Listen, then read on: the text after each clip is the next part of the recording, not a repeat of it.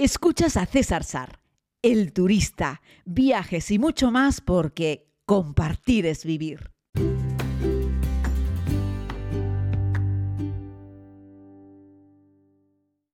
Saludos a todos y a todas, querida comunidad. Eh, les hago este podcast para proponerles destinos de viajes diferentes. Pero primero vamos a escuchar esto.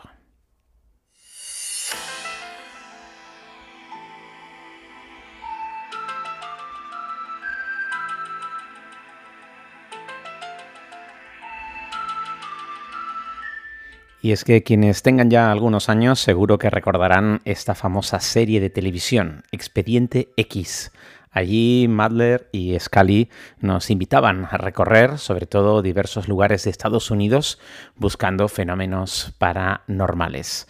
Me preguntaban precisamente muy recientemente por lugares o por avistamientos ovnis o por experiencias paranormales. La verdad es que, bueno, no soy el más indicado para este tema, ni soy muchísimo menos un experto y bueno, simplemente creí ver una vez unas extrañas luces en el cielo. Y pensé que esta sería una buena oportunidad para hablar de lugares en el mundo a los cuales poder eh, acudir para, para, en fin, disfrutar de, avistamientos ovnis, ¿no? Eh, para poder hacerles este podcast he tenido que tirar de la ayuda, eh, bueno, de un artículo publicado por la compañera María Carballo en la revista Traveler hace ya algunos años, porque no tenía claro que hubiese tantos lugares en el mundo para disfrutar de avistamientos ovnis, pero les tengo que decir que la lista es larga. He decidido quedarme con algunos de ellos, ¿no? y bueno, fíjense que el lugar del mundo en el que hay más puntos de avistamiento ovnis es en Estados Unidos, esto no hay ninguna duda, pero no es el lugar del mundo en el que hay más avistamientos al año. Para ello tenemos que irnos a la capital de Escocia, es el reino de la ufología. Ahí en Bonnie Bridge, eh, pues hay parte de un triángulo en el cual se avistan cada año, eh, cerca de Edimburgo, más de 300 avistamientos ovni. Se registran más de 300 al año. Así es que lo coloca como el lugar número uno del mundo. Está en Europa, no en Estados Unidos. Así es que ya lo sabes. Cuando camines de noche por las calles de Edimburgo, pregúntale a algún lugareño a dónde tienes que acudir si mirando al cielo quieres ver luces realmente sorprendentes. El segundo sitio, y este es muy romántico, muy bonito, y además lo recomiendo yo como parte de una ruta turística, te gusten o no te gusten los avistamientos ovnis, es la Pacific Coast Highway, la autopista de la costa del Pacífico en California. Concretamente entre San Diego y San Francisco, no entre San Francisco y Los Ángeles, sino en este trocito entre San Diego y San Francisco es una de las carreteras más bonitas y además uno de los mejores lugares del mundo para poder verlo. Eh, si te acercas a alguno de los puentes que atraviesa esta vía, y te detienes en uno de sus márgenes, eh, ahí podrás encontrar casi siempre, sobre todo en verano, a un montón de personas que están curiosamente mirando al cielo.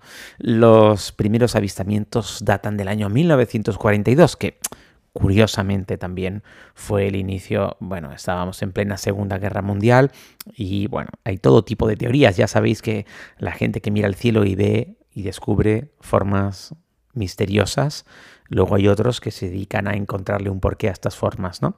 Y bueno, pues ahí se produjo un gran despliegue por parte del ejército de Estados Unidos en el año 42, pero a partir de ahí la gente empezó a ver luces que no entendía muy bien qué eran y continúan hasta el tiempo actual. Hay también algunos restaurantes de carreteras relacionados con el mundo de la ufología, ¿no? Eh, nos tendríamos que ir a, Reino Unido, ¿no? A toda la zona de Stonehenge para, eh, bueno, el complejo megalítico, ¿no? Donde tenemos esas enormes construcciones, bueno, construcciones, esas piedras colocadas en forma circular, hay un montón de teorías, dicen que si fueron los alienígenas los que la construyeron, las que las colocaron allí, no hay nada claro, pero hay un montón de avistamientos ovnis en la zona y también a pocos kilómetros de allí en, Wildshire, eh, donde encontramos una localidad, la de Warminster, que está como a media hora de Stonehenge y allí hay avistamientos desde los años 60 y 70.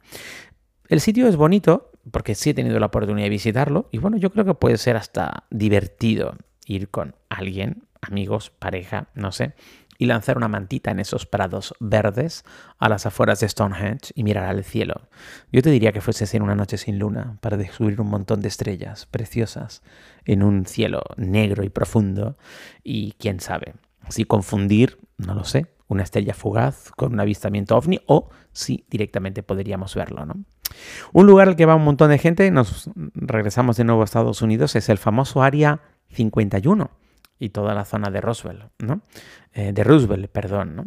Eh, bueno, hay teoría conspiranoica alienígena para, bueno, iba a decir que para escribir un libro, pero es que hay un montón de libros escrito con esto. El propio gobierno de los Estados Unidos tuvo que terminar de confirmar la existencia de esta base, el Área 51. De hecho, hay una ruta, la 375 por, por Nevada, que se ha bautizado como la Highway Extraterrestrial, ¿no? Como, como hay una vía eh, que, no, es una, no es una autopista, ¿vale? Pero es una vía que lleva eh, directamente hacia, eh, hacia el área 51, que se supone que no existe, pero ahí está, hay un punto en el que hay una verja, y bueno, pues se concentra un montón de gente en este lugar para. Se concentra un montón de gente en este lugar para, para ver qué pasa allí, qué entra, qué sale, si despegan o no naves extraterrestres. Lo que está claro es que es una, es una base de una base militar, una base de los Estados Unidos. Y, bueno, el área 51, si dentro hay extraterrestres o no, pues ya que quién lo sabe, ¿no? Eh, vámonos ahora cerquita, eh, en España, Montserrat, Cataluña. Eh, que bueno, no solamente es una montaña, un monasterio benedictino, también es un, área muy destacada en cuanto a personas que quieren contactar con el mundo extraterrestre.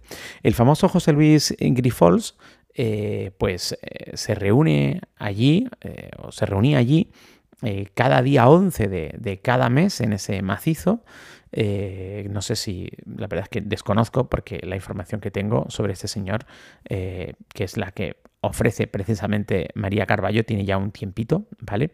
Pero se reunía ahí desde el día 11 de cada mes en ese macizo y permitía que cualquier persona que quisiese acompañarle lo hiciese y allí pues eh, buscaba avistamientos. En ese punto de Cataluña lo que se veía, se supone, son naves trazadoras, ¿no? Y la primera vez que las vieron fue en el año 1977. Así es que ahí lo dejo. Si estás por Cataluña y te interesa este fenómeno, en cualquier caso, visitar Montserrat turísticamente hablando siempre es algo interesante. La verdad es que nunca lo he hecho de noche y nunca me he dedicado a mirar al cielo desde Montserrat, pero eh, cuentan que se pueden ver estas naves, ¿no? Otro lugar espectacular y que además tiene una visita sí o sí, aunque no te dediques a mirar el cielo por la noche, es el famoso desierto de Atacama en Chile. Estamos hablando de uno de los desiertos más bonitos del mundo, más especiales del planeta, y allí hay una localidad, la de San Clemente, donde hay tantos avistamientos ovnis que hay una iniciativa pública, es decir, el ayuntamiento, la alcaldía, ha sacado una pequeña guía para hacer turismo ufológico y hay un sendero de 30 kilómetros que se puede recorrer en busca de eh, avistamientos y donde hay marcados como distintos puntos, distintos hitos en los que en tal año, en tal momento se vio X cosa, ¿no? Así es que bueno, tienes incluso una pequeña guía que te puedes llevar contigo para poder recorrerla, para poder verlo. Eh, y bueno, pues ya te digo, ojo, ¿eh? estamos hablando de uno de los desiertos más bonitos del mundo. Ya te digo, si encima ves ovnis, está, pues no sé, yo creo que está muy bien, ¿no? Como actividad extra. Si no, ya solo visitar el lugar merece mucho la pena, ¿no? Eh, bueno, antes hablábamos del Área 51, Roswell, Nuevo México, que desde el año 47 encontraron lo que se entiende los restos de un objeto volador no identificado en el rancho de Fosters, ¿no? Y bueno, pues la familia de, allí pues lo dio a conocer y a partir de ahí pues hay un montón de documentales que, lo puedes ver y podríamos decir que ese fue prácticamente el, el comienzo, ¿no? El inicio de toda la historia moderna relacionada con los platillos volantes, ¿no? Bueno, luego ya sabéis que se produjo un gran silencio gubernamental y que, pues no me acuerdo muy bien, pero cuatro décadas más tarde el gobierno reconoció ¿no? la, la existencia de la base, pero no en sí del platillo volante, aunque podéis ver un montón de imágenes si os interesa el tema. Turísticamente hablando, el lugar, el rancho en concreto, no tiene nada, no tiene nada especial, ¿vale? He estado mirando fotos y no es que yo cogiese un coche para llegar hasta allí a verlo en Nuevo México, aunque Nuevo México es parte de una ruta por carretera muy interesante. De hecho, creo recordar que la mejor hamburguesa picante que me he comido en mi vida me la he comido en Nuevo México, Estados Unidos. No, sé por qué me, entra hambre cuando pienso esto de avistamientos ovnis. Debe ser que tiene que ser entretenido mirar al cielo, pero claro, mientras miras si aparece o no aparece algo, habría que picar algo. Una buena hamburguesa de Nuevo México está muy bien. Vámonos ahora al otro rincón del mundo, hemisferio sur, a Oceanía. Vámonos a Darwin, Australia. Y allí encontramos, eh, pues en la zona norte, eh, de este territorio eh, un lugar donde se han detectado un montón de avistamientos. Pero ojo, porque en este caso no son luces, sino son diferentes elementos grises y negros que lo encuentras en el firmamento. Algunos también naranjas, va a depender si lo ves de día o lo ves de noche. De noche se ven, ya te digo, grises eh, y negros, es como que hay una parte del cielo que la ves más negra y se mezcla con algunos elementos grises. Y si es de día, lo que ves son unos elementos más bien de color naranja. En ambos casos tiene todo tipo de tamaños y todo tipo de formas. Quienes los han visto eh, aseguran que sobrevuelan el territorio de una manera irregular y que lo hacen a trampicones y que no tienen una dirección definida merece la pena coger un vuelo para irse hasta Australia, concretamente a Darwin, a ver esto. Bueno, va a depender de lo friki que seas tú de ese tipo de avistamientos, pero yo te diría que puede merecer la pena ¿no? Eh, eh, verlo, sobre todo porque ya merece la pena ir a Australia. ¿no? Vámonos al continente americano de nuevo, pero nos vamos al sur, hasta Colombia, el cerro Huayca. Ahí es un lugar de peregrinación. En este lugar de el norte del sur de América. Ya sabéis, Colombia está en Sudamérica, pero está en la parte norte de Suramérica. Y los amantes de la ufología disfrutan allí como niños en este cerro porque dicen que hay unas luces danzantes, pequeñitas, pero que se mueven mucho, con rapidez y que parece que bailan. Y se mueven alrededor del cerro. Entonces hace sanar todo tipo de alarmas, la gente sube, hay devoción, bueno, hay gente incluso que va como medio a rezarle. Eh, y bueno, pues eh, se organizan incluso un congreso de ufología y la gente va allí con sus tiendas de campaña y acampan durante las fechas señaladas que se supone que hay unos puntos, unos momentos en el año en los que es mejor ver esas luces, luces danzantes. Tiene que ser divertido porque son chiquititas y cuentan que bailan, que se mueven con, rapidez y, afirman que se ven cada año. ¿eh? O sea, no es algo esporádico, sino cada año se pueden ver. Así es que bueno, ya sabes. Eh, toma nota. Tenemos también, y vamos a ir acabando poco a poco, en, en Francia, en la zona de Bugarach, disculpen porque mi pronunciación de cualquier idioma y menos el francés es terrible. Eh, dicen los, los, seguidores del mundo de los avistamientos ovni que eh, en este punto eh, pues hay un montón de, de, contactos y que en este sitio fue donde se refugiaron en diciembre del 2012 todos aquellos que entendían o que creían que el Armagedón que había sido Em, puesto en evidencia por el mundo maya iba a llegar y que ahí había un choque de placas tectónicas y que ese era un lugar como para estar a salvo, ¿no? Entonces, bueno, pues la gente se fue a finales del mes de diciembre del 2012 en este lugar para, para refugiarse, porque se supone que ahí había también mucho movimiento ovni, pero que ese era como un lugar para, para estar seguro eh, una vez que se acercase como casi el final de nuestros días en buena parte del planeta. ¿no? Y bueno, quiero terminar, aunque ya te digo que la lista podría ser interminable, en el Valle de Ucanca, en Tenerife, ¿no? Este es mi islita, mi tierra. Hay un montón de gente que sube arriba a ver.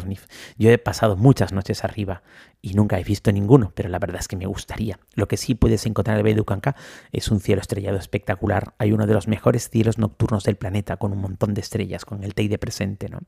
Pero bueno, es muy famoso, ¿no? El encuentro, o sea, la quedada, la gran quedada que hizo en su día eh, Miguel Blanco, un psicólogo, antropólogo, bueno, periodista, que además eh, hacía el famoso programa Espacio en Blanco en Radio Nacional, ¿no? y que en el año 89 consiguió que decenas de miles de personas, como 40.000 personas, se reuniesen en el Valle de Ucanca para mirar al cielo y hacer un encuentro extraterrestre que luego nunca llegó. Pero si me permites, de todos los lugares que hemos narrado en esta pequeña explicación o larga explicación, yo te diría que el que no te puedes perder es el de Mislita, el de Valle, el del Valle de Ucanca. Así es que nada, espero darte ideas y opciones para que hagas algún viaje en busca de lo desconocido, en busca de el contacto con seres del otro, de otros mundos. Y muchas gracias en este caso a María Carballo de Traveler por, por inspirarme y por dar buena parte de la información que te he estado narrando en este extraño podcast. Así es que si te parece, aquí, desde este mundo o desde a saber dónde, podemos escucharnos si te parece mañana. Muchas gracias.